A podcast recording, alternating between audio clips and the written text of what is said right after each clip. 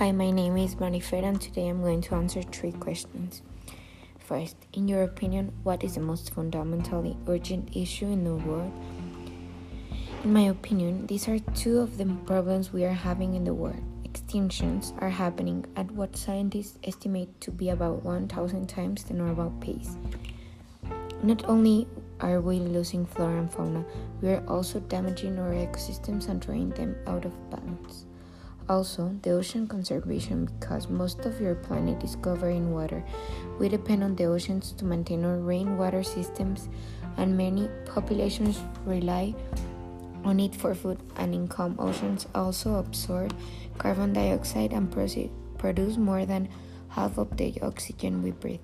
These are two of the biggest problems we have now, and if we don't do anything to solve this, we are going to have a bad style of life because we need the nature to have a good type of life. Why do we feel in our society that war is often only way to resolve conflict?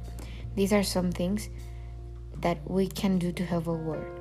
Reduce, reuse, and recycle. Follow the three R's to conserve natural resources and landfill space. Educate. When you're further your own education, you can help others understand the importance and value of natural resources. Conserve water. The less water you use, the less runoff of water, wastewater that eventually end up in the ocean. Shop wisely. Buy less plastic and bring a reusable shopping bag. Plant a tree. tree. Trees provide food and oxygen. They help save energy, clean the air, and help combat climate change.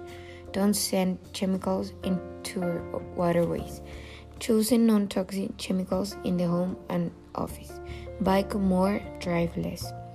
How will our society transform if there were no law to govern us, and what will be the result? How can you be certain of this? If we don't have a law, I think it's going to be really hard to live because the people is going to do all the things and they will be free. In short, the world will be finished if we live wrong with the law. Without it, I can imagine the way we will live in it. Thank you.